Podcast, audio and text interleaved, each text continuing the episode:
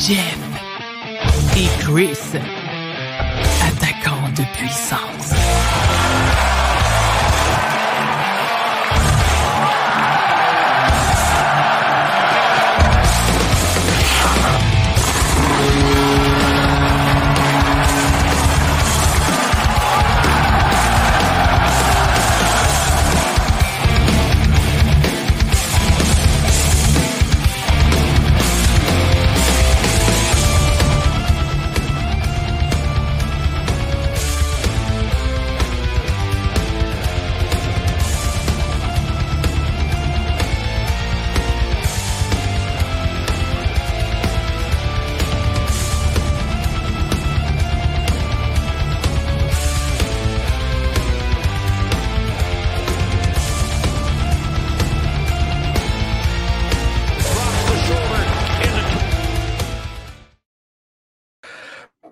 Bonsoir tout le monde, bienvenue à Jeff et Chris, attaquant de puissance. Jeff qui est en train de danser sur l'air de la Dame en bleu. Sa chanson préférée. Hein? non, on est loin de mon répertoire. On est loin de ton répertoire. Je trouve que tu t'assumes pas tant que ça, mon ami. Je vais m'assumer un autre soir, veux-tu, s'il Écoute, je pourrais te la chanter puis tu danseras dessus si tu veux. Euh, donc, bienvenue à Jeff et Chris, attaquant de puissance. Donc, Christian Matt accompagné, comme d'habitude, de Jeff Drouin. Donc, Jeff, à part danser sur la dame en bleu, comment tu vas? Euh, assez en forme. Mais tu sais, ce matin, je suis un 7 faible. Là, je suis un 7 fort, quasiment un 8 parce qu'on se retrouve et ça fait du bien. Parce ben que moi, ce temps-ci, je trouve que l'hiver se prolonge. Puis j'ai hâte au mois de mai, qu'il n'y ait plus de neige, qu'il y ait du mmh. soleil. Ça va faire du bien. Écoute, je te trouve un peu difficile parce qu'on n'a pas eu un hiver si dur que ça en Abitibi-Témiscamingue, en tout cas, parce que à Montréal, ils ont eu plus de neige, on n'a pas eu tant de gros froid que ça écoute, tu sais, euh, mais tu as raison, on a quand même hâte que le printemps arrive, puis ça, c'est normal. Ouais, c'est ça. Puis tu as raison, parce que je pense que j'ai pelleté trois fois peut-être. Tu sais, je veux dire, il y a quelqu'un qui ouvre ma cour, mais euh, je suis allé euh, trois, quatre fois dehors pour finaliser les, petites choses que le tracteur ne peut pas faire. Fait que c'est vrai, c'est pas beaucoup. On a eu, oui, beaucoup de neige, mais on dirait beaucoup dans un même temps. Oui, c'est ça, c'est ça. Jeff et Chris attaquent de puissance pour ceux qui se joignent à nous pour la première fois. C'est 60 minutes US des fois de euh, hockey et de sport. On, parle, on a trois périodes de 20 minutes où on parle du Canadien et de la Ligue nationale de hockey. Parfois, on a des invités. Ce soir, on n'en a pas. On continue de travailler fort là-dessus, on vous le rappelle. Donc, à suivre de ce côté. Jeff, avant de passer à la première période, les Alouettes de Montréal qui ont un propriétaire du Québec pour la première fois depuis très longtemps. Je ne me souviens pas, c'est en fait la dernière fois que c'est arrivé, je n'ai pas fouillé, mais Pierre-Carl Pelado qui fait son entrée dans le sport professionnel. Puis à titre personnel, moi je trouve que c'est une bonne nouvelle parce que il s'en va faire ses classes pour démontrer qu'il peut gérer une équipe comme propriétaire. Oui, absolument. Puis on voulait avoir un propriétaire québécois du côté des Alouettes, je pense que c'était vraiment important qu'une grosse poche d'ici achète cette équipe-là. Évidemment, les Alouettes, euh, ça va du côté de TVA Sport dorénavant. Hein, ben, il, y a, des contrats là, qui sont là. là fait que euh, faut, faut pas aller trop vite. là. Oui, oui, effectivement. Mais oui, je suis content pour PKP. Là, les gens vont dire Ouais, mais là, il a remercié euh, presque 200 personnes de, groupe TVA, oui, mais ça ne veut pas dire que la business est dans la dèche, ça ne veut pas dire que la business est dans le caca. Là. Tu sais, Pierre Cal Pelado, il y a du cash, là. on ne se cachera pas. Là. Il y a du cash, puis il y avait les moyens d'acheter cette équipe-là. Puis oui, remercier des gens TVA dans le groupe québécois, puis tout ça. Euh, d'un autre côté, la game des médias n'est pas la même aussi. On s'entend. Beaucoup de médias ont eu des coupeux, des gros médias aux États-Unis aussi. Euh, le problème là-dedans, c'est plus les gros noms comme du GAFA là, qui viennent nuire à tout ça. Fait qu'à un moment donné, il y a un contexte autour de tout ça qui n'est pas nécessairement évident. Jeff, on passe déjà à la première pause. Au retour, on parle du Canadien qui est en action présentement au moment où on se parle. Mais écoute, on se garde ça pour après notre pause de 30 secondes.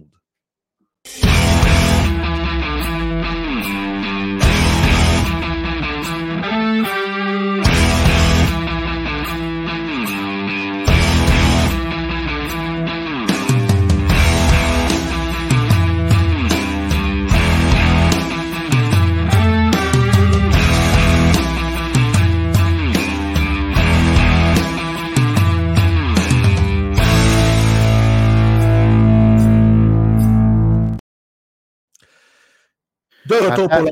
Oui, vas-y. Je m'excuse de t'interrompre. Euh, je viens de gagner 10 000 à dérouler le rebord. Fait que euh, je devrais avoir une carte cadeau de 50 d'ici peu. félicitations. félicitations pour ton 50$. On va parler de quelque chose de plus pertinent finalement. Donc, première période pour le euh, où on parle du Canadien de Montréal. Le Canadien qui a eu une grosse semaine la semaine dernière, qui en a une qui s'est commencée ce soir parce qu'on est le 13 mars, le lundi, il est 20h35 au moment où on se parle. Le Canadien affronte l'Avalanche. La première période a été difficile avec un retard de 4-1. Josh Anderson qui a marqué son 20e but de la saison pour pouvoir un peu sauver la face, mais quand même. Donc, soirée de travail difficile comme c'est là pour le Canadien, mais écoute, on s'y attendait à un moment donné, ben, il y a des équipes qui se sont beaucoup améliorées. le Canadien avait le calendrier le plus difficile de la Ligue nationale. Puis, ça reste une équipe qu'on savait qu'il ne ferait pas les séries de toute façon au début de la saison. Tu sais. Ouais, il ne faut pas se faire de cachette. Tu sais, le Canadien Montréal, là, euh, oublions le match de ce soir, ils se font varloper jusqu'ici. Tu as dit le score, c'est 5-1, ils viennent de marquer. Là, mais mettons, on oublie ce match-là. La semaine passée, on a affronté c'était beaucoup mieux parce qu'on perd avec le sourire. Tu sais, je ne sais pas si tu as remarqué, Martin Saint-Louis arrive devant les médias, puis il est bonne humeur, Martin Saint-Louis. Les joueurs sont de bonne humeur dans les circonstances. C'est pas qu'on aime perdre, ça n'a pas rapport, là. on ne se complaint pas dans la défaite. C'est la façon de perdre. C'est la façon de perdre parce que c'est de cette façon-là qu'on veut que le Canadien joue pour installer sa culture pour la suite des choses. On joue à la Martin Saint-Louis. Alex mmh joue à la Martin Saint-Louis. Mike Matheson a défoncé son plafond. Euh, Josh Anderson joue le meilleur hockey depuis qu'il est avec le Canadien Montréal. Tu sais, on voit beaucoup, beaucoup de belles choses. on l'a mentionné, Chris, la semaine dernière.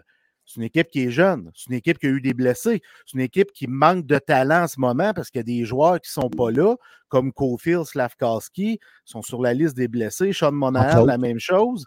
Tu sais, fait que on aime ce qu'on voit malgré tout. Il continue à avoir du monde qui vont au Centre Bell quand même parce qu'on aime ce qu'on voit avec nos yeux, même si on a six défaites consécutives.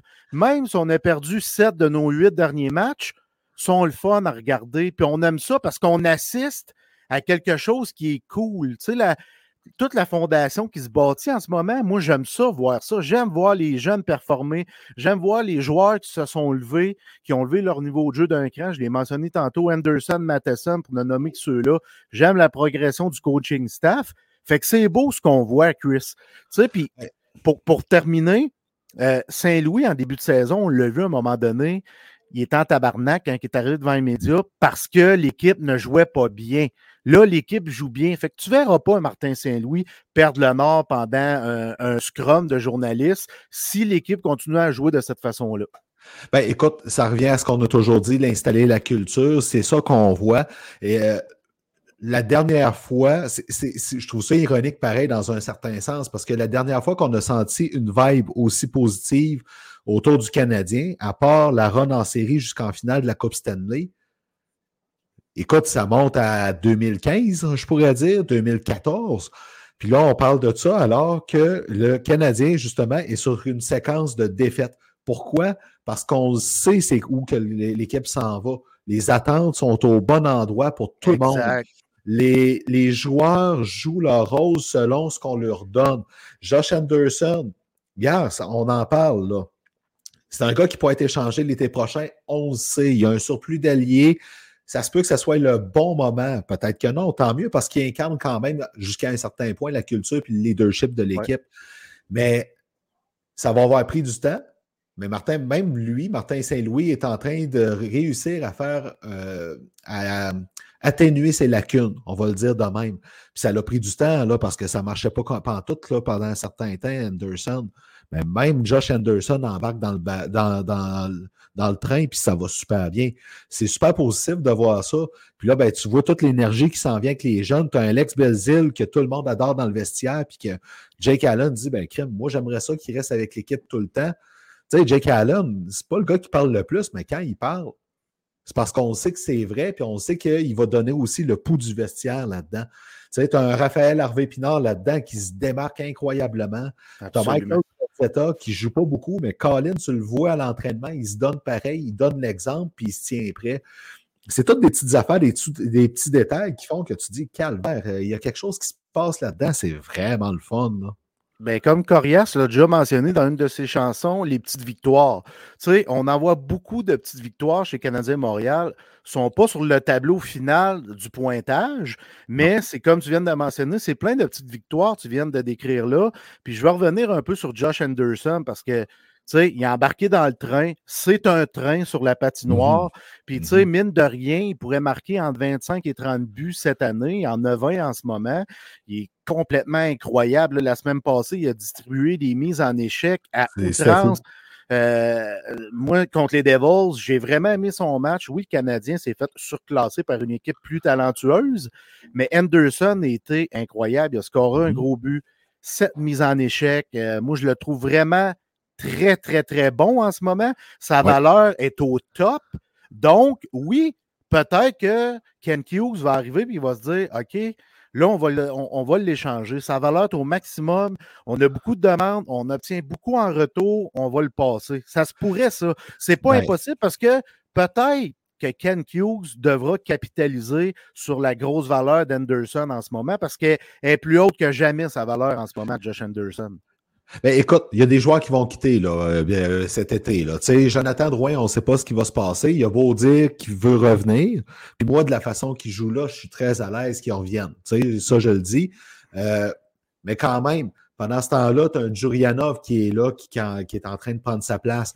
Tu as un Armia qu'on est pris avec encore pour un, au moins un an. Tu as Slavkowski. Tu as. Tu as Cole Caulfield.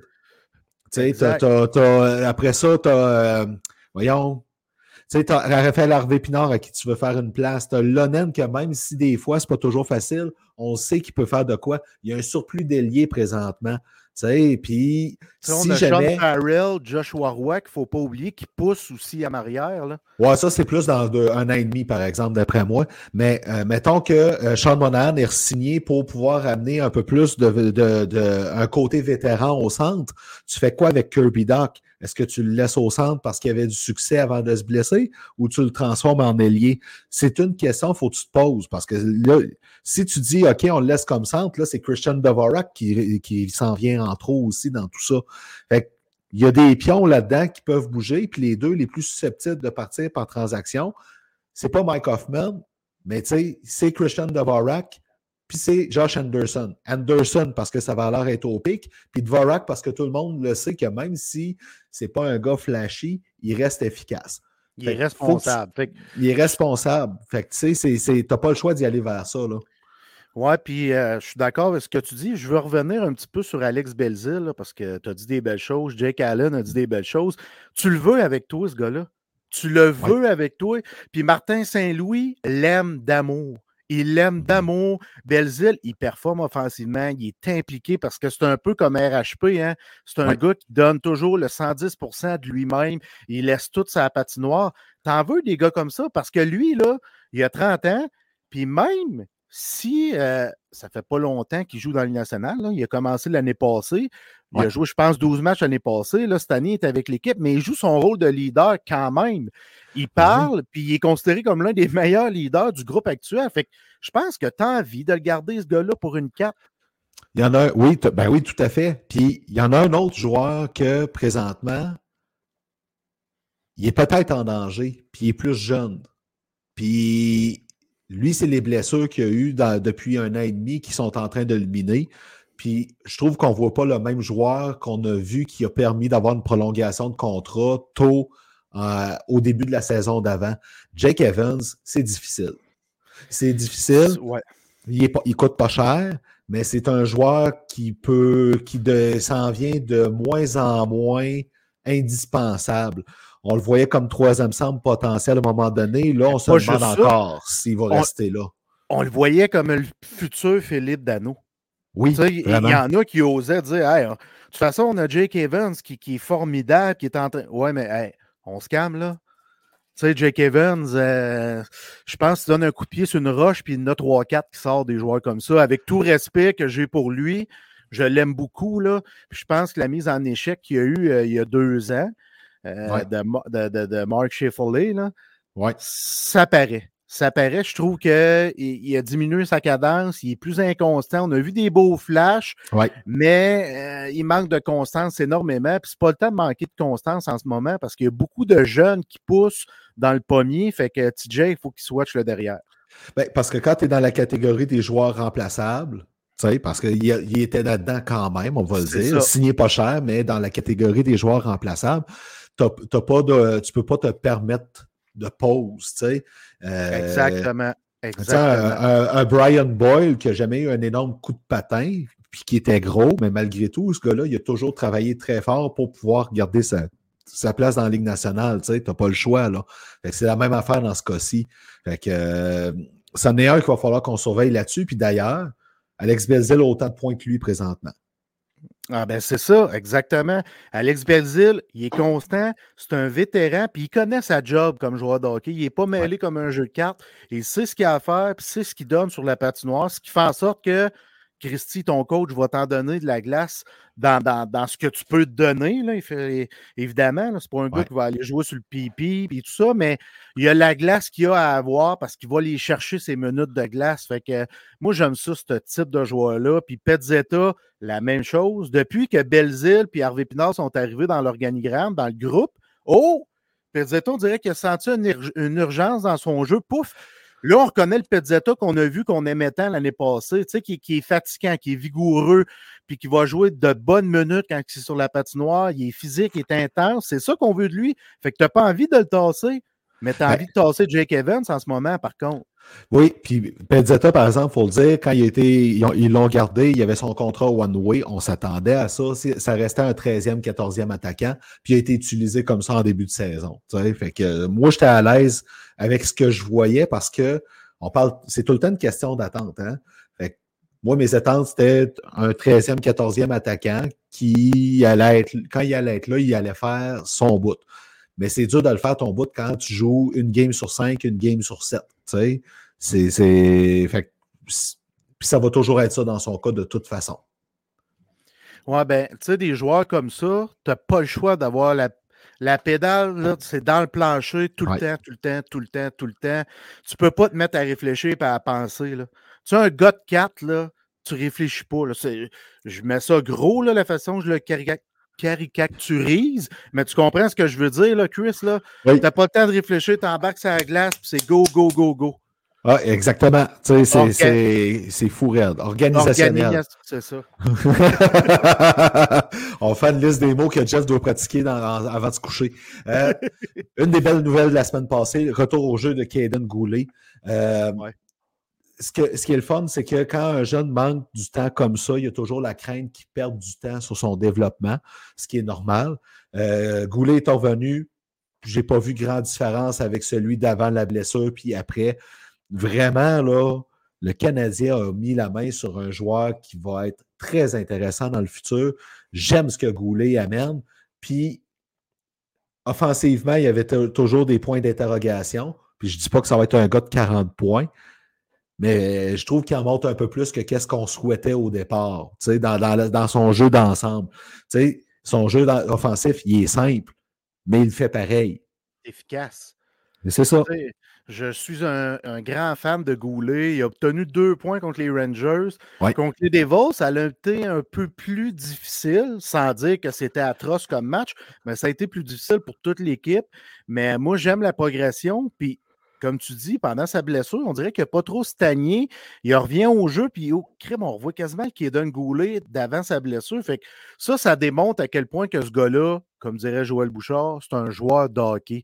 On a un bon entre les mains, là, vraiment. Là, on parle de Cofield, on parle de Suzuki, on parle de ces jeunes-là, mais il ne faut pas oublier qu'on a un bon brigadier en Kedon Goulet.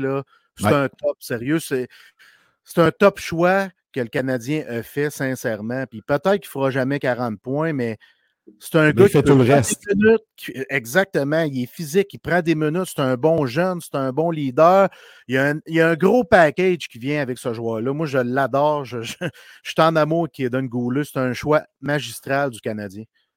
Parlant du choix magistral du Canadien, quand euh, l'été dernier, Ils ont échangé Jeff Petrie. Le Canadien a arraché Mike Matheson, on va le dire, parce qu'on a appris que les Pingouins ne voulaient pas le laisser aller. Martin Saint-Louis, parce qu'on s'entend, Mike Matheson, en Floride, il a, montré des belles choses. Là, après ça, rendu avec les Pingouins, on s'attendait tout, tout à ce qu'il euh, continue là-dessus. Ça n'a pas été concluant à Pittsburgh.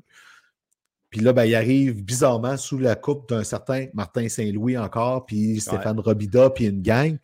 Puis là, ben, c'est rendu que Mike Matheson peut jouer 31 minutes dans certaines games. Moi, j'en reviens pas encore. C'est fou. J'aime le coup de patin de ce gars-là. On voit qu'il est heureux de jouer à Montréal. Ça me fait penser un peu à Alex Stock, qui, quand il était envoyé à Buffalo, il était content d'aller dans sa ville natale. Même affaire. Que Mike Matheson, là, coup de chapeau pour l'instant. C'est fou qu'est-ce qu'il apporte. là.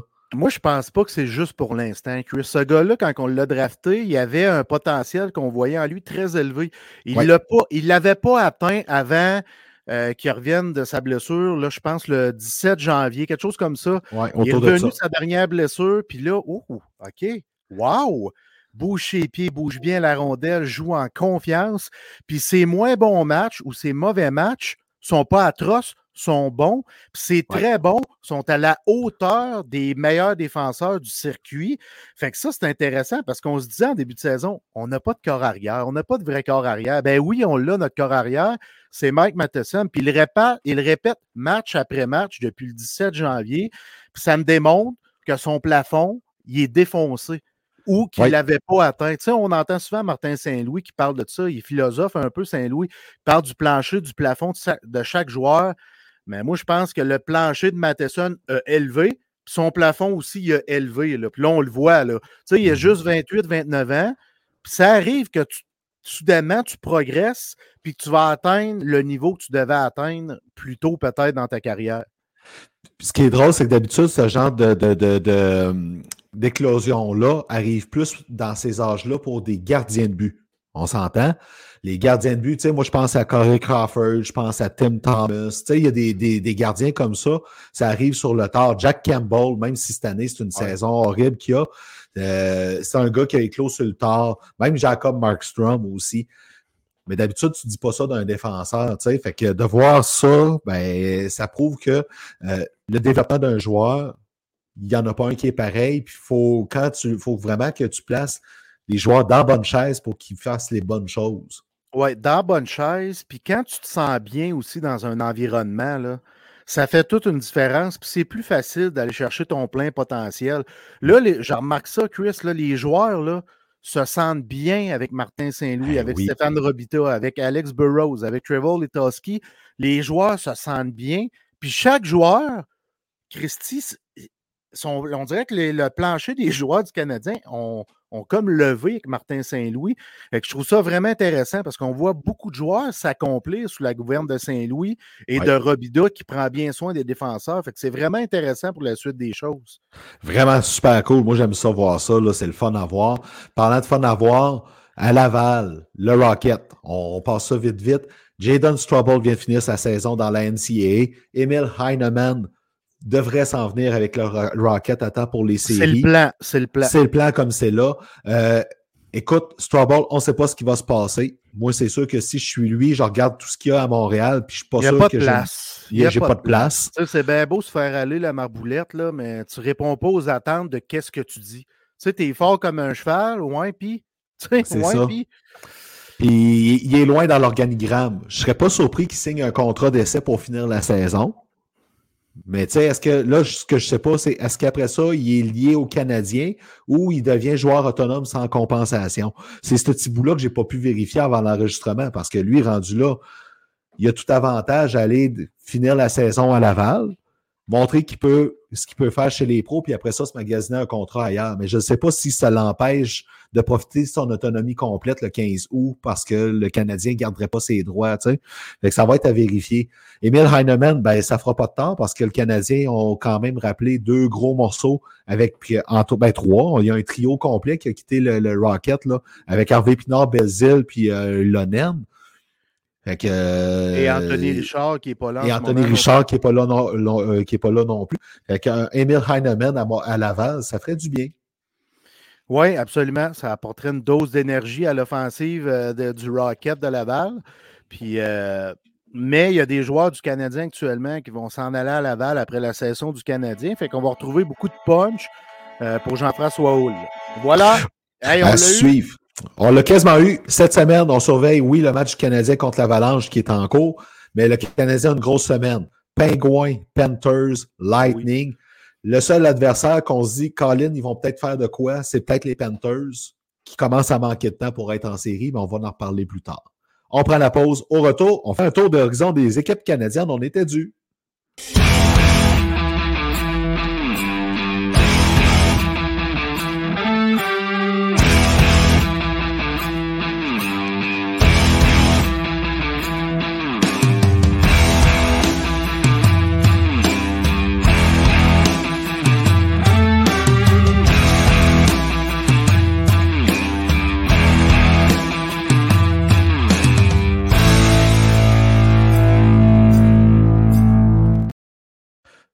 De retour pour la deuxième période, on commence à parler des équipes canadiennes parce que ça fait un bon moment qu'on n'a pas fait le tour.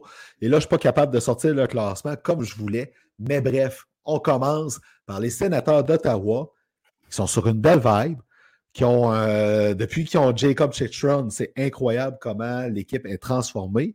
C'est sûr, ils ont donné rien de l'alignement pour aller ajouter un défenseur dans ce club-là. Moses, que quand ils vont avoir un goaler, ça va être intéressant à Ottawa. Ça va être vraiment la grosse mission de Pierre Dorion à, l'été prochain.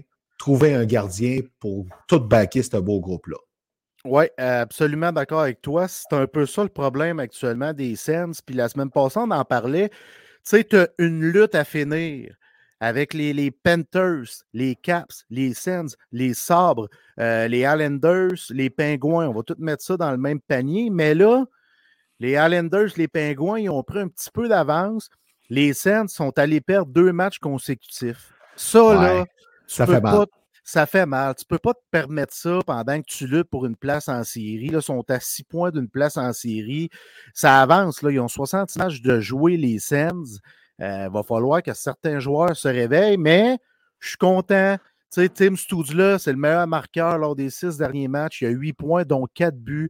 Claude Giroux continue de bien faire. Six points, ces six derniers matchs. Euh, je trouve ça très intéressant. Chick Run, tu l'as mentionné, depuis qu'il est arrivé, il a quatre points en six matchs. Fait que c'est des joueurs qui performent bien, mais tu as un gars qui dort qui s'appelle Alex de Brincat.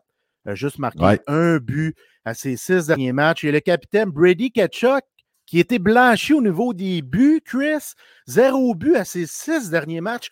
Mais ça, là, le capitaine, que j'adore, que j'aime d'amour, ne peut pas se permettre de somnoler pendant que. Puis je dis pas qu'il se pogne le cul sur la glace, mais offensivement. C'est pas, le temps. Exact, exact. Puis offensivement, il faut que Brady Ketchuk score de gros buts. Puis c'est ce qu'il n'a pas fait lors des 6-7 derniers matchs. Fait que ma déception du côté des Sands, c'est Brady Ketchuk. Pas, depuis le début de l'année. Je parle depuis qu'on en a parlé la semaine dernière que cette équipe-là se battait. Ben, c'est ma déception depuis ce temps-là, pas depuis le début de l'année. Écoute, il faut se dire une chose avec Ottawa. Euh, c'est un peu comme les sables de Buffalo. Le fait qu'ils soient sur le point de se battre pour une place en série, c'est une grosse victoire.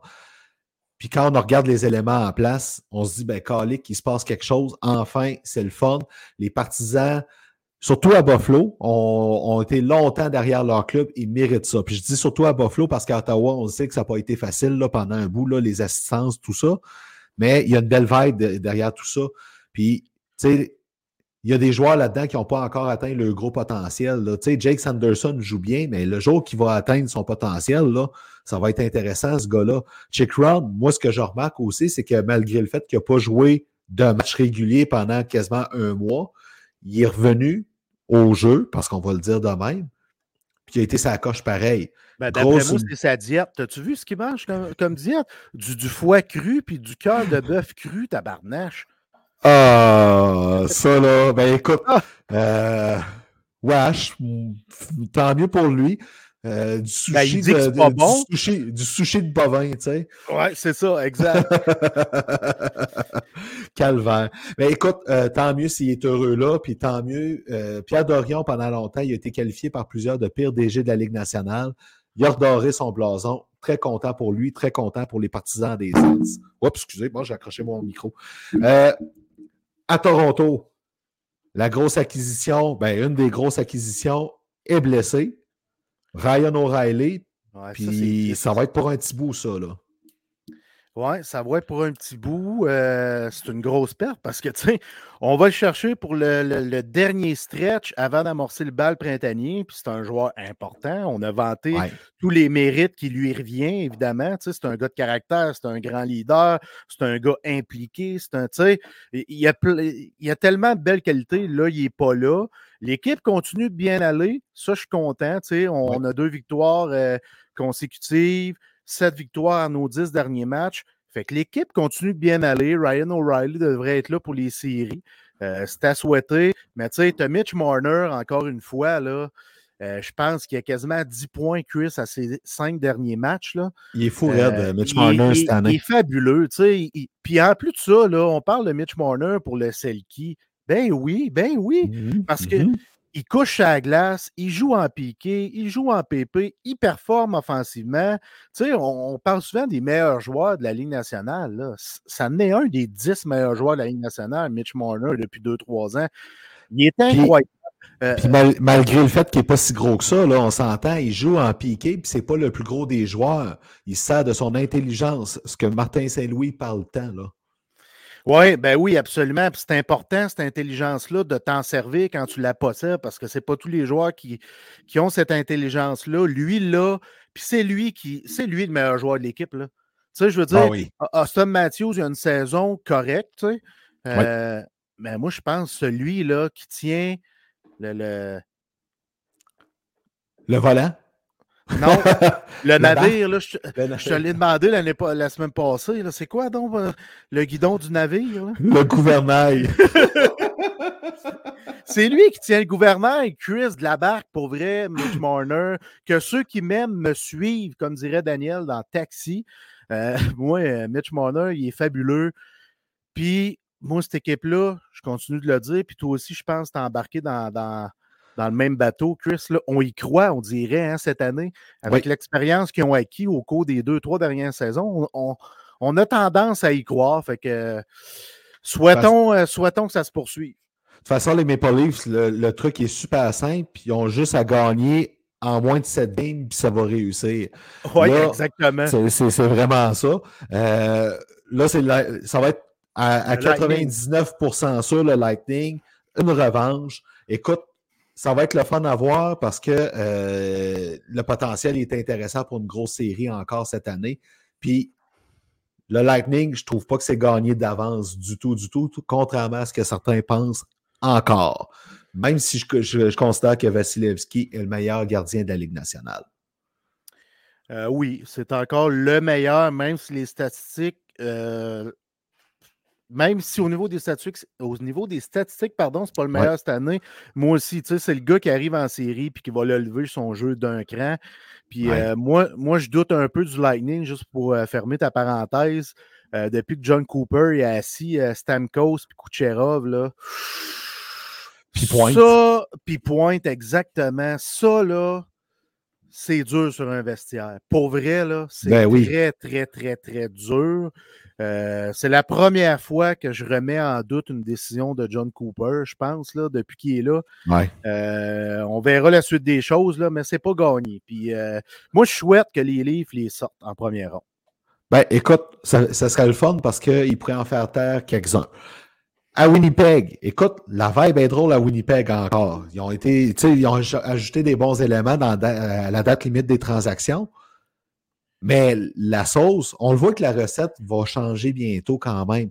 Oui, tu as Connor Hellebuck qui est dans le top 5 des gardiens de la Ligue nationale. Tu as Josh Morrissey qui a, qui a finalement éclos. Tu as, une attaque qui est quand même très forte. Mais tu as des gros noms là, qui sont sur le bord de, partir là-dessus. Puis on ne sait pas trop comment que ça va finir, ce côté-là. Là. Fait que Winnipeg, c'est drôle. Ils sont comme entre deux chaises. Ils sont un petit peu dans le pas le choix de gagner mais personne ne les voit dans cette catégorie-là des, incontournables. Ouais, je suis d'accord avec toi encore une fois. J'ai ça quand on est tout le temps d'accord, mais regarde, à un moment donné, le portrait il est là devant nous autres. Là. Mais oui, ils sont, sont, un peu en deux chaises. La fenêtre est un peu ouverte. Euh, ce qu'on, oui, on a tenté le, le tout pour, y, tout pour, pour y aller. Mais tu sais, on a quand même juste trois victoires nos dix derniers matchs, Chris. Oui, on a deux défaites en surtemps, mais quand même. Mais moi, ce que j'ai constaté du côté des Jets, puis on en a parlé quand on l'a acquis. C'est qui qui a levé son jeu d'un cran en arrivant là? C'est Nino Niederrater qui a six points en six games. Il est le ben meilleur joueur du club avec Mark Shifley euh, lors des six derniers matchs. Puis euh, son, euh, son différentiel est even et de zéro. Euh, lors de ces six matchs-là. Fait que je trouve ça intéressant parce que pendant ce temps-là, Shifley est à moins 4, Kyle Corner est à moins 3. Fait que Nino, il démontre que c'est un gars de caractère, que c'est un gars qui veut aller en série, qui veut gagner. Fait que moi, je pense que tranquillement, là, il y a quelque chose qui va pogner. Puis euh, euh Nameshnikov aussi qui est arrivé avec les Jets. Christy, offensivement, ça va bien. Cinq points à ses cinq derniers matchs. Fait que les deux, euh, les deux dernières acquisitions du club font leur besogne en ce moment de Berg. Ben oui, puis c'est parce que tu t'attends pas de ça euh, de la part de Nameshnikov, là, on s'entend. Tu sais, c'est pas le premier que tu dis, hey, euh, c'est lui qui va arriver puis qui va faire une différence offensivement. Tu sais qu'il est capable de contribuer, mais pas autant en arrivant à ce point-là. Euh, j'ai hâte de voir quand même comment Kevin Cheveldayoff va dealer avec ça rendu à l'été. Parce que là, quand tu as un club en deux chaises de même, on l'a vécu à Montréal, c'est pas évident. C'est sûr que Shai a une certaine valeur encore, même si tout le monde parle de son attitude. Tu fais quoi avec Blake Wheeler? Tu sais, c'est un club là, qui l'été prochain, là, ça va être un été très, très, très important. Puis ça va passer ou ça va casser. Tu ne pourras pas faire un ou l'autre. Ça va être. Euh, tu ne peux pas faire entre les deux, je veux dire, ça va être un ou l'autre. Absolument. Absolument d'accord avec ça, mon Edmonton, Mathias Ekholm, il est-tu heureux de jouer là, d'après toi? Il vient-tu changer la donne dans cette équipe-là? il n'y a pas, juste lui. Il n'y a pas juste lui qui doit être heureux. Moi, je suis convaincu que des gars comme McDavid, comme Dreisaitl sont heureux de voir un, un, vrai défenseur bon dans les trois zones qui peut remplir plusieurs rôles. Ça, ça fait vraiment du bien à la brigade défensive. Puis ça va enlever de la pression à Darnell Nurse que j'aime beaucoup pour vrai. Ça va y enlever mmh. de la pression parce que je le trouvais surutilisé. Fait ben c'est une grosse acquisition pour l'équipe, euh, pour vrai. Puis moi, je les vois en série, là. Euh, sans aucun doute, cette équipe-là va faire les séries.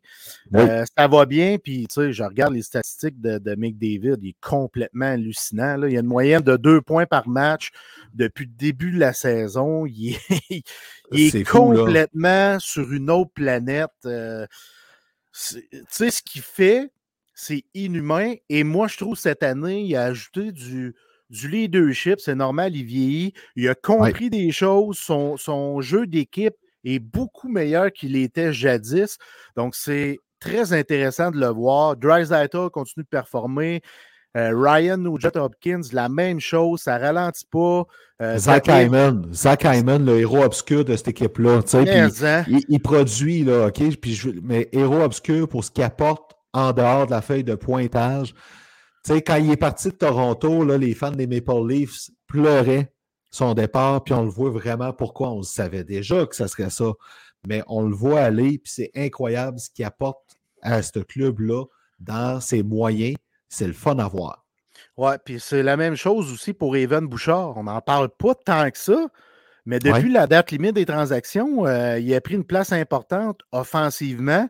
Puis il performe, il apporte des points au tableau. Il y a Yamamoto qui a un début de saison laborieux. Là, ça va très bien pour lui. Fait que ces joueurs-là deviennent importants. C'est des joueurs de soutien importants.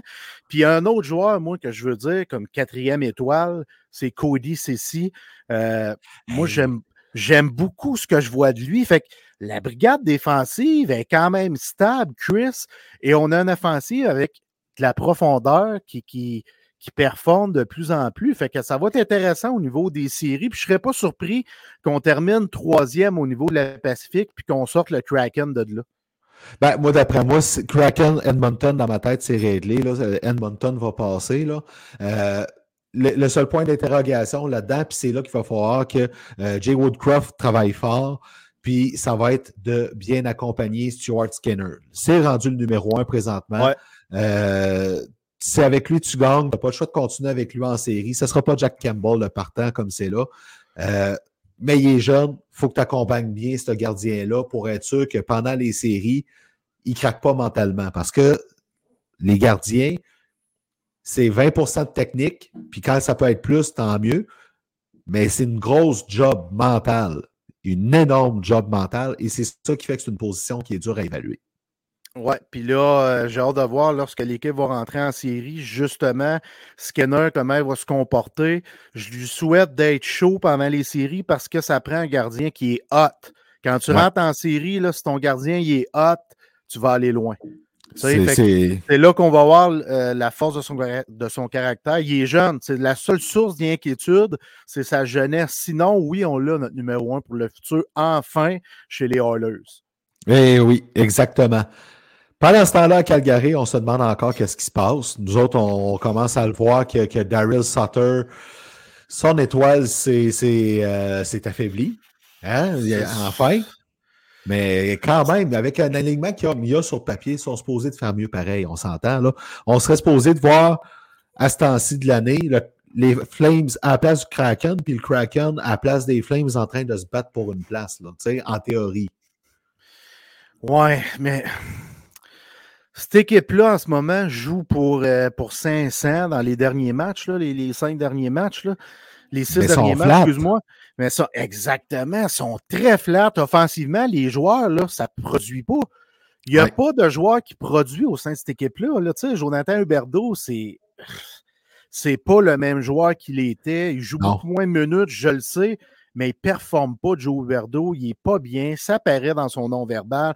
Nazem Kadri, on est heureux de l'acquérir mais il est loin d'avoir la saison qu'il avait l'an passé lorsqu'il était le deuxième centre chez l'Avalanche du Colorado. C'est vraiment pas le même joueur. Là, Toffoli, qui est un joueur de séquence, qui connaît une excellente saison, mais depuis 7-8 matchs, c'est tough pour l'ancien joueur du Canadien Montréal. C'est tough pour plusieurs joueurs offensivement. Cette équipe-là, ça dort au gaz, puis le bouffon en arrière du banc, là, il aide pas bien, bien. Ben, Tyler Toffoli, une petite note. Là. Avant qu'il s'en vienne à Montréal, hein, la principale critique qui venait de lui à Los Angeles, c'était que c'était un joueur qui manquait de constance. Puis, c'est exactement ça qui se passe. sais. Donc, euh, écoute, c'est dommage parce que c'est un joueur que j'aime bien, mais on commence à voir aussi à Calgary que peut-être que Mathieu Ketchuk apportait un peu plus qu'on pensait, puis on n'a pas su voilà. Puis je parle pas de Godreau qui est un joueur incroyable, mais c'est Mathieu Kachuk qui était la colle dans le vestiaire, même si ses coéquipiers trouvaient qu'il était difficile à gérer des fois. Ouais, mais tu sais, un gars comme Matthew Ketchuk, on le voit cette année que les Panthers de la Floride, là, ça en est un qui laisse son corps, son âme, sa patinoire. On n'y enlèvera jamais ça. Oui, exactement. On termine la période avec les Canucks de Vancouver. L'équipe qu'on ne sait pas. Est-ce que ça va être une reconstruction? Est-ce que ça va être un reset? Est-ce que là, on entend encore des rumeurs que là, l'été prochain, il y aurait juste Elias Peterson qui serait, puis Quinn Hughes qui serait, euh, qui serait safe au sein de ce club-là. Euh, ça vient lourd. L'ambiance est lourde là-bas. Puis d'habitude, quand tu as un nouveau coach qui arrive, ça, enlève un peu plus de presto là, dans, dans, dans cocotte minute. Puis là, ben, ça n'a pas ben enlevé tant que ça. Ben, moi, je pense qu'on le sent, là, parce qu'ils euh, ont quatre victoires consécutives, sept à leurs dix derniers matchs. Fait qu'on commence un peu à sentir l'effet toquette, là, tu sais. Moi, c'était pas, premièrement, c'était pas le coach que j'aurais embauché, mais je suis qui, moi, Jeff Drouin, pour dire ça. Exact. Mais là, euh, on sent la sauce qui pogne, tu sais, puis t'as des gars comme JT Miller qui, qui va bien, Elias Peterson va bien. Kuzmenko va super bien, ça. Sur, la, sur la glace, je suis d'accord. Mais quand même, malgré ça, ça spécule beaucoup sur le futur de cette équipe-là, puis qu'est-ce qu'ils vont faire. Moi, je trouve ça incroyable. Ben oui, ben oui. C'est parce qu'on a parlé souvent de cette équipe-là. On ne sait pas vers où on s'en va. On ne on ben. connaît pas l'identité. Peux-tu me dire l'identité des Canucks, Chris? Tu sais, moi, quand je regarde des clubs de hockey euh, qui s'en viennent jouer contre les Canadiens à Montréal, je suis capable de dire bon, ben, ce club-là a telle identité. Ce club-là ressemble à mm-hmm. ça. Mais les Canucks, tout comme les Flyers actuellement, je suis pas capable. Puis Anthony Beauvillier, Beauvillier un kid que j'apprécie, qui s'est ramassé là, ça va pas super bien non, non plus pour Tito. Tu sais, fait il y a beaucoup de choses qui se passent là-bas. Là. Moi, euh, je, suis déçu pour les partisans des Canucks parce que Vancouver, c'est une ville de hockey. Une belle ville de hockey. C'est une belle ville de hockey. C'est une, grosse concession, mine de rien. Tu sais, on a eu les jumeaux Cédine, on a eu Marcus Naslund, on a eu mm-hmm. Roberto Luongo, on a eu Pavel euh, Bourré. Pavel Bourré, Ed Jovanovski, tu sais, Mathias O'Loon. À l'époque, Todd Bertuzzi, même s'il y en a qui ne l'aiment pas à cause de son coup sur Steve Moore, mais c'était une culture qu'on avait installée, puis cette équipe-là performait année après année. On est allé en finale contre les Blues une année. Euh, moi, j'aimais ce club-là. Aujourd'hui, je le regarde, puis je me dis, ça n'a pas de bon sens, tout ce qu'on a perdu, tout ce qu'on avait acquis et tout ce qu'on a perdu rapidement. Ça a pris des années avant d'acquérir une certaine notoriété, mais on l'a perdu comme ça. Fait que euh, je trouve ça très, très décevant pour ce club-là ah non, c'est fou, là.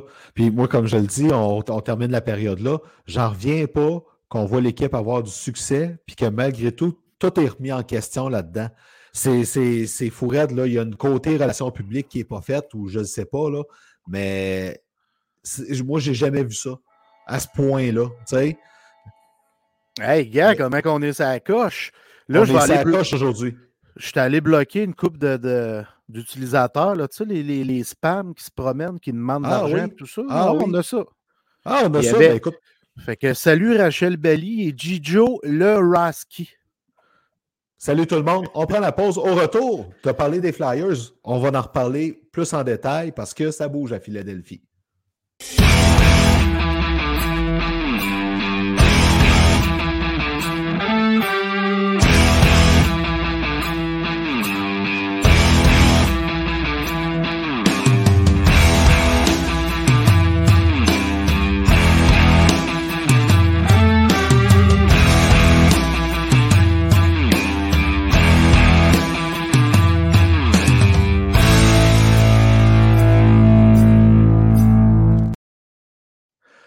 On termine la soirée pour parler actualité ailleurs dans la Ligue nationale.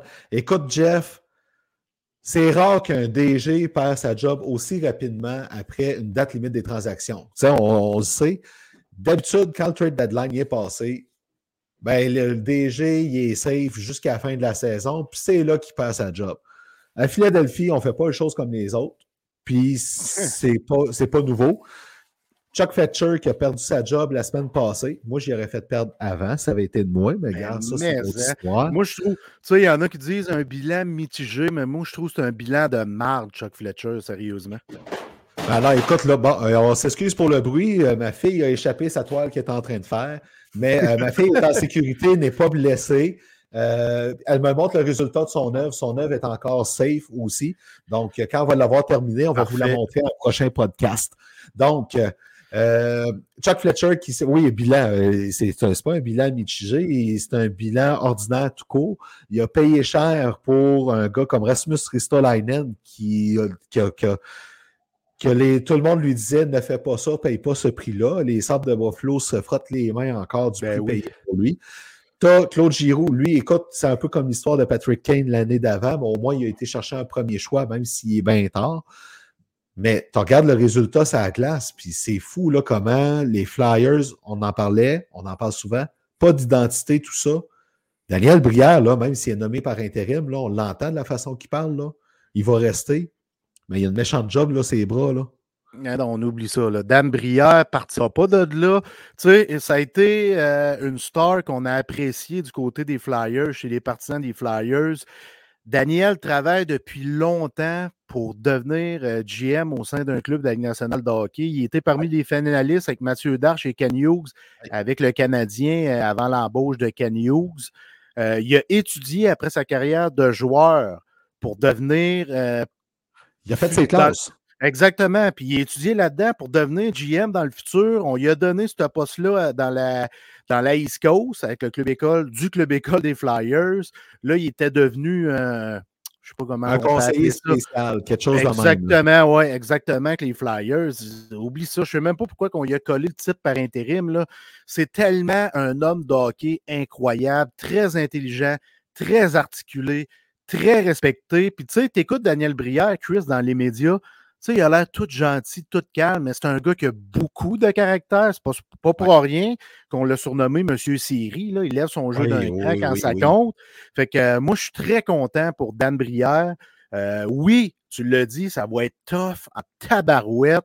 Euh, John Tortorella va rester là jusqu'à quand? Cette équipe-là a juste deux victoires en dix matchs.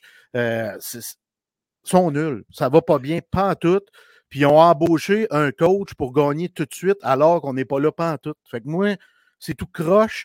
Daniel Brière, il falloir qu'il redresse ça en maudit. La bonne nouvelle là-dedans, par exemple, Jeff, c'est que euh, dans la façon de parler de Daniel Brière, OK, à Philadelphie, on sait très bien que les deux, bon, Snyder qui est tout le temps là, la famille Snyder, excuse-moi, qui est là, qui est très, très impliquée.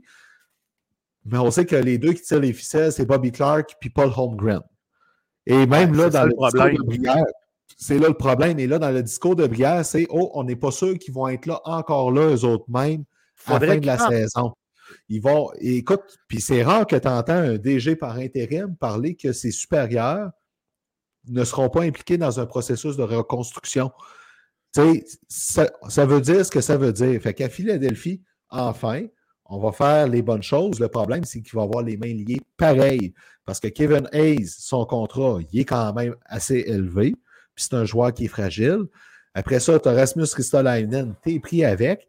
Euh, tu sais, tu as des, gros noms, tu as Sean Couturier, tu ne sais pas ce qui va se passer avec. Lui, tu ne vas pas l'échanger, mais sa carrière est compromise. Euh, le portrait, n'est pas si clair que ça. Il n'est pas si rose que ça à Philadelphie. Là. Non, puis tu as le statut de John Tortorella aussi. Tu sais, il faut. Ah oui? faut pas le, mettre de côté non plus, ce dossier-là. Puis surtout que Dan Brière, c'est un grand, grand chum de Yann Laperrière. Et Yann mm-hmm. Laperrière s'approche d'être un coach dans le grand show parce que les deux s'affitent ensemble. Ils ont un respect mutuel qui est incroyable. Puis c'est ça que tu veux créer. Hein. Tu veux créer une chimie. Tu sais, on l'a vu que Marc Bergevin, il a amené son chum Michel Terrien. On voit toujours ça, ces effets de domino-là. Il y en a qui perdent leur poste parce que c'est la, quand il y a un gars qui est embauché, il amène sa famille avec lui, puis c'est normal, c'est comme ça dans tout, Chris. Mais moi, je pense que Yann Laperrière va s'emmener d'ici, je dis d'ici peu. Oui. Bien, ça ne serait pas surprenant parce que tu te souviens, à New York, quand les Rangers annonçaient leur reconstruction, c'était qui le coach en chef? Alain Vigneault. C'est un coach pour gagner maintenant, Alain Vigneault. C'est pas un coach que tu prends pour reconstruire. Torts, c'est la même situation. C'est un peu le jour de la marmotte de ce côté-là. Fait que ça ne serait pas surprenant. Oui, puis euh, au sujet de la Perrière, c'est un peu comme Martin Saint-Louis. Ça n'a pas été une star comme Saint-Louis, mais c'est un gars qui a joué 800-900 euh, matchs. Je ne sais plus le nombre de matchs qu'il a joué, mais il a eu une carrière grandiose dans son style de jeu. Ça a été l'un des plus grands guerriers qu'on a vu dans nos années à nous autres, là, sans équivoque. Les Flyers, les, lui, il avait les Flyers tatoués, puis c'est un Flyers à vie, comme Dan Brière, puis comme Claude mm-hmm. Giroux, même s'il n'est plus là. Fait que ce gars-là, là, il a une place dans l'organisation des Flyers de Philadelphie qui s'en vient pour lui. Puis lui, il va être capable de développer ces jeunes-là pour, dans quelques années, devenir une équipe aspirante et devenir surtout une équipe qui a une identité. C'est tellement important, ça, ce mot-là, identité. Ah oui, écoute, ça va être. Euh, ça va enfin devenir intéressant à suivre les Flyers, mais pour une autre raison. il faut le dire comme ça. Fait que là, il va falloir qu'il règle en premier aussi le cas d'Ivan Provorov. À un moment donné, là, le moulin à rumeur, il est fort. Tu fais un choix, tu fais un statement. Tu sais, Kent Hughes, là, quand il est, il est arrivé, puis il a dit Oui, Jeff Petrie a demandé à être échangé.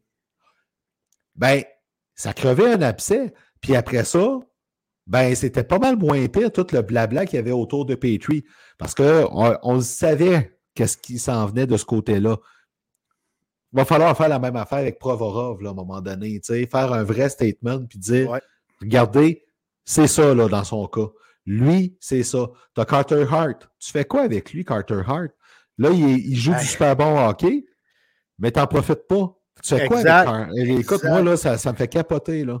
Ben, il y a des question marks incroyables au sein de ce club-là. Pour vrai, là, c'est hallucinant. Ça ne doit pas être le fun d'être un partisan, un fan des Flyers comme mon chum André Lavoie, que je salue. Euh, ça ne doit pas être le fun en ce moment, là, parce que cette équipe-là se cherche et elle ne se trouve pas. Exactement. Pendant de chercher et qu'on n'en revient pas, on cherche encore pourquoi il y a une autre rumeur d'expansion dans la Ligue nationale qui est ressortie qui, qui voudraient, là, ont, ça a été nié, mais ça parle d'une expansion de deux équipes de plus, dont une, Atlanta, pour une troisième fois. Moi, ça me fait capoter. Oui, parce qu'on a eu les Flames d'Atlanta avant qu'ils déménagent à Calgary. On a eu les Trashers. Là, on parle encore d'Atlanta. OK, what the fuck? Tu n'avais une concession, puis tu t'en débarrasses en 2011. Tu n'es pas capable d'en avoir une. Là. Moi, ça, c'est comme retourner avec ton ex tout d'un coup qui a changé, tu sais. Ouais, puis on sait ce que ça fait, ça finit tout le temps par se briser, tu sais. Houston. Euh, la deuxième fois, ça peut passer, mais pas la troisième. Oui, exactement. tu sais, Houston, ça fait longtemps qu'on en parle. Il y a aussi Seattle qu'on peut mettre dans le lot.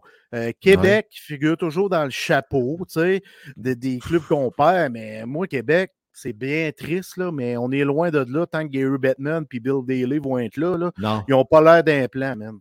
Non, écoute, Bill Daly, je serais prêt à croire qu'il serait intéressé. OK? Le propriétaire qui a une influence incroyable sur les ah autres et qui bâche Québec et qui va toujours empêcher ça, c'est Jeremy Jacobs. Il ne veut rien savoir. Fait tant et aussi longtemps que Jeremy Jacobs va être là, on peut oublier l'expansion à Québec. C'est impossible. Dans le mieux, ça va peut-être être un déménagement. Puis encore, ils vont aller à Atlanta avant, on le sait. Ouais. Puis tu as un bon point, puis on peut ajouter Jeff Molson. Lui, il va sortir devant les médias, il va jouer son violon. Mais il ne veut pas réellement les Nordiques. Michel Terrien, il n'a pas dit ça pour le fun là, à TVA Sport, sincèrement. Euh, Michel Terrien, c'est un gars qui, qui, il a dit ça. Moi, je pense que Jeff Molson, c'est parce qu'il l'a déjà dit. Il n'a pas, pas dit ça pour le fun puis pour faire chier personne. Ça a été dit dans les couloirs du Canadien à l'époque où Michel était là, qu'on ne voulait pas avoir les Nordiques pour plusieurs raisons. Puis, devant les médias, c'est sûr que Jeff Molson n'ira pas dire non, je ne veux rien savoir des Nordiques, Chris, voyons donc. il va sortir son discours puis il va jouer son violon. Mais lui, il fait partie des propriétaires influents qui ne veulent pas avoir les Nordiques. Ben, ben écoute, c'est carrément ça. Il faut se faire à l'idée. Les Nordiques à Québec, c'est un beau rêve, mais ça va rester un rêve. C'est à moins que, puis là, ben, c'est parce que ça commence à faire beaucoup de si, tu sais. Euh, point positif là-dedans, c'est que ça parle beaucoup de Québécois Pierre-Carl Pellado, puis on en a parlé en début de show. C'est que Pierre-Carl Pellado, s'il peut bien faire ses classes avec les Alouettes, ça va l'aider à redorer un peu son blason du côté de la Ligue nationale, puis peut-être faire, ben, OK, il est peut-être plus solide qu'on pensait parce que la réputation de Pierre-Carl Pellado, aide pas. Puis, dans la Ligue nationale, ça a déjà été dit que de voir un ancien chef de parti politique souverainiste, ça faisait peur. On n'aime pas ça. Fait que si Pierre-Carl Pelado peut bien faire des choses avec les Alouettes, ce que je pense qu'il va faire, ben c'est un petit plus positif minuscule de même. Mais pas plus que ça. C'est un petit plus, effectivement, mais ça sera à suivre parce que pour le moment, Québec, tout, tout, tout, tout. Ah, carrément. Quand tu parles d'Atlanta avant Québec, là, c'est, c'est, c'est Québec n'est vraiment pas là, tu sais. C'est ça. Jeff, je veux qu'on s'amuse parce qu'il y a le trois quarts de la saison passée. Puis en plus, dans le pacing, j'ai oublié un trophée important, fait qu'on va commencer par lui. Hein? Oui. je te suis. Je veux qu'on sorte nos favoris pour les trophées euh, parce que c'est le fun de spéculer là-dessus. Au, quart de la saison, je trouve ça trop de bonheur. Euh, à mi-saison, c'est pas pire, mais là, on est rendu aux trois quarts. On commence à avoir une idée du portrait, même si ça sera peut-être pas ça, parce qu'on a tout le temps des surprises. Jeff, le trophée Jack Adams pour le coach de l'année, je l'ai oublié, je m'en excuse. Moi, je vois un nom évident comme c'est là. Moi aussi. C'est Jim Montgomery avec les Browns. Ce qu'il a fait avec ce club-là, c'est fou C'est absolument le même parce que, tu sais, il ne faut pas oublier qu'en début de saison, est-ce que tu voyais les Browns battre des records de victoires et de points et tout ça cette année, puis déclasser le vieux Canadien Montréal? Personne ne voyait ça parce qu'on se dit, cette équipe-là, c'est des vieilles jambes, elle vieillit, il euh, faut commencer à reconstruire. Mais non, on s'est rallié. euh, derrière Patrice Bergeron. On s'est dit, si c'est sa dernière saison, notre capitaine, on va tout laisser sur la glace. Krejci est revenu parce que c'est un bon chum à Patrice. Puis t'en bas, Jim Montgomery. Fait qu'on peut croire à la, résilience, la deuxième chance, peu importe comment qu'on peut euh, euh, mmh quel qualificatif on peut y coller, là, mais il est, incroyable. Puis, ah c'est pas évident. Tu as beaucoup de pression quand même, coacher les Bruins de Boston. C'est une grande concession, c'est une grosse concession. Euh, tu arrives là derrière Bruce Cassidy, qui a eu du succès avec cette équipe-là, qui est un coach formidable aussi, même s'il a perdu son emploi. Euh, wow, wow, moi, Jim Montgomery, sérieusement, là, quel homme d'hockey, quel homme qui est humble, qui va toujours donner le crédit à ses joueurs, toujours. On va lui poser des questions sur lui, lui, il va ramener ça à ses joueurs, à l'équipe, tout, le temps, tout le temps. Ben, puis, le seul euh, coach qui me vient en tête qui mériterait des votes de première place, pour ce qu'il a fait cette année avec son club, c'est Dave Axtell avec le, Kraken, parce qu'on ne voyait pas le Kraken là pareil. Puis je trouve qu'il va, il va, il mérite d'être considéré quand même dans le top 3 sur le bulletin de vote pour ce qu'il fait avec ce club-là. Ouais, on peut mettre Lindy Ruff, Rod Brindamour, c'est des gars aussi qui ont mm-hmm. des belles saisons, puis que les joueurs adhèrent à leur système. Fait que, mais Jim Montgomery, pour moi, il y a vraiment euh, un step avant ces gars-là. All the way. Trophée Calder aussi, je trouve que le gagnant du Calder est quand même assez évident, même s'il n'a pas pu maintenir le rythme imposé en début de saison. Mais on s'entend, Matthew Beniers, c'est le choix évident, c'est le choix logique. Ben, moi, c'est mon choix depuis le début de l'année. Je me suis dit, Beniers va gagner le trophée Calder cette année. Je me l'ai dit à moitié de la saison, puis je me le dis encore là. Oui, OK, j'aime bien ce que je vois de Mason McTavish qui a réussi à lever son jeu d'un cran. C'est un mm-hmm. joueur qui est excitant, c'est un joueur qui est passionné. Euh, mais Matty Beniers, là, puis euh, Logan Thompson aussi à Vegas, là. Mm-hmm. Euh, le gardien de but qui en a qui mettait dans, dans le ballot, mais moi, bof, c'est vraiment Mathieu Béni, je trouve, qui s'impose. Parce que oui, OK, sa cadence offensive a peut-être ralenti, mais lui continue de bien jouer quand même. Tout à fait. Fait que moi, c'est un sans équivoque euh, à ce niveau-là pour Matthew Beniers. Héros obscur, pareil pour le trophée Carter, parce que de la façon qu'il joue avec une équipe euh, dans un contexte plus difficile, mais Mathias Machelli avec les Coyotes, ouais. je, trouve qu'il faut qu'on y pense, on ait une petite pensée pour lui. Euh, ce joueur-là est vraiment pas dans un contexte idéal comme c'est là. En fait, oui, sur la glace, mais tu sais, ce qui entoure ce club-là, c'est pas idéal. Mais il est bien coaché, ça paraît parce que c'est vraiment un élément important. Il est le fun d'avoir joué Machelli. Ouais, il y a du speed. Il y a du speed. Puis je sais qu'André l'aime beaucoup. Fait que, ouais, c'est un bon call. Ouais. Le trophée Norris, Jeff. Euh, ça, c'est Eric Carlson qui va le remporter. On le sait, Chris, là. Euh, C'est lui qui le mérite, parce qu'à un moment donné, ce trophée-là, le trophée Norris, et on le donne au défenseur qui a eu le plus de points. C'est comme ça, c'est plate un peu. Pourquoi qu'on ne ferait pas deux trophées, un pour le meilleur défenseur offensif, puis un pour le meilleur défenseur défensif, on réglerait la situation. Mon choix, tout ça pour dire que mon choix personnel, et lui aussi, je le maintiens depuis longtemps, c'est Rasmus Dalin avec les sortes de Buffalo. Je trouve ce défenseur-là euh, extraordinaire, est aussi ah, performant à un aussi jeune âge. Il ne faut pas oublier qu'il porte déjà une lettre sur son chandail. Mm-hmm. Euh, la lettre d'assistant, il pourrait être capitaine euh, lors du départ de, de Kyle Okposo. Il figure parmi les gars qui pourraient jouer ce rôle-là. moi, honnêtement, c'est sans équivoque que ce serait lui si ça serait Jeff Drouin. Si c'était Jeff Drouin qui avait le choix du Norris, Dallin, il arrête tous les votes. 100% des votes.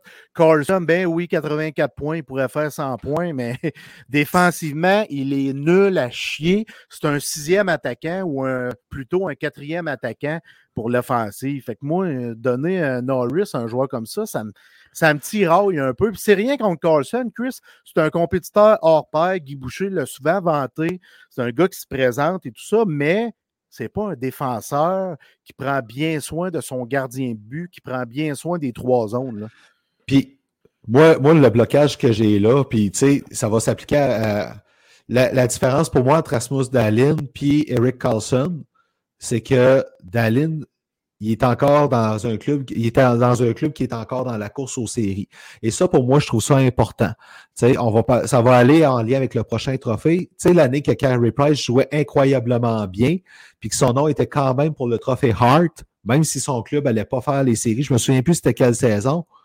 Mais tu sais, si ton club ne fait pas les séries, là, il, il fait juste passer proche ou il ne passe pas assez proche. Tu sais, il, y a, une nuance à faire là-dedans. Euh, à un moment donné, Rasmus Dallin, il donne vraiment une chance à son équipe de, compétitionner dans la course aux séries, même s'il il reste d'être un peu court. Euh, Carlson, les Sharks, là, c'est pas le même contexte pantoute, pantoute. Là.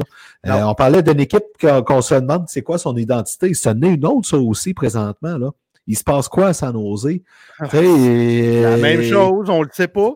Tu sais, on le sait pas un jeune joueur, un jeune attaquant de puissance, Antimo Meyer, que tu sors de ton organigramme. Tu sais, c'est quelque chose, Chris, sortir un jeune de 26 ans autour de qui tu pourrais bâtir. Ben oui. Tu sais, c'est fou, là. Fait que euh, de ce côté-là, écoute, moi, ça, me, ça me jette sur le dos pareil, mais oui, ça va être Eric Carlson parce que euh, mention honorable à Adam Fox, qui est encore génial avec les Rangers de New York, comme c'est là. Puis, Kel McCarr, pour moi, cette année, n'est pas dans le top 3, même si c'est le défenseur que je préfère dans la Ligue nationale. Cette saison, il n'est pas dans le top 3. Non, mais s'il n'avait pas été blessé, commotion et tout ça, d'après moi, il aurait été là. Ah, ben oui, ça, c'est sûr. Euh, Trophée Hart, je pense qu'on n'a pas le choix de donner un seul nom. Puis. Le, le 97. Qui d'autre? Connor McDavid, incroyable, on le vantait tantôt. À part ça, il reste, tu sais, euh, Nathan McKinnon, s'il n'avait pas été blessé, il a une saison incroyable aussi. On s'entend, sa moyenne de points par match, c'est la deuxième de la Ligue nationale présentement. Il est incroyablement fort.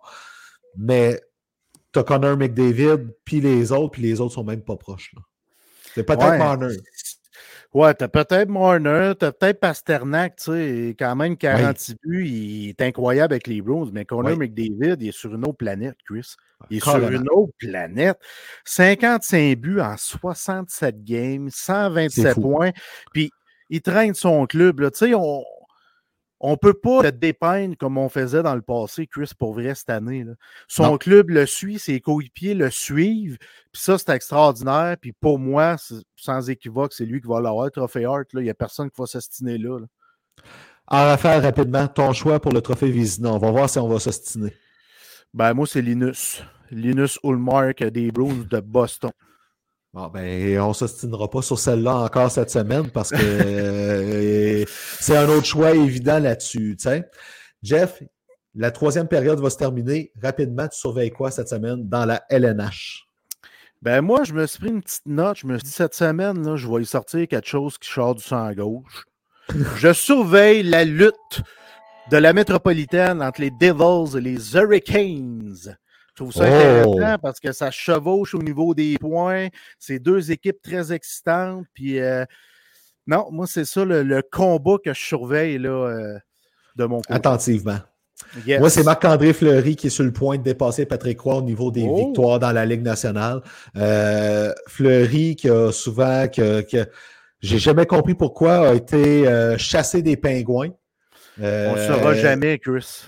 Puis après ça, on a aussi euh, Vegas qui s'est fait varloper, balloter incroyablement. Donc, euh, un gentleman à Chicago qui c'était complètement fou, étrange. Donc, euh, Marc-André Fleury est mon, mon joueur que je surveille cette semaine. Jeff, ça a été un bel épisode. On ne s'est pas stiné cette semaine, mais regarde, qu'est-ce que tu veux, il en faut des de même.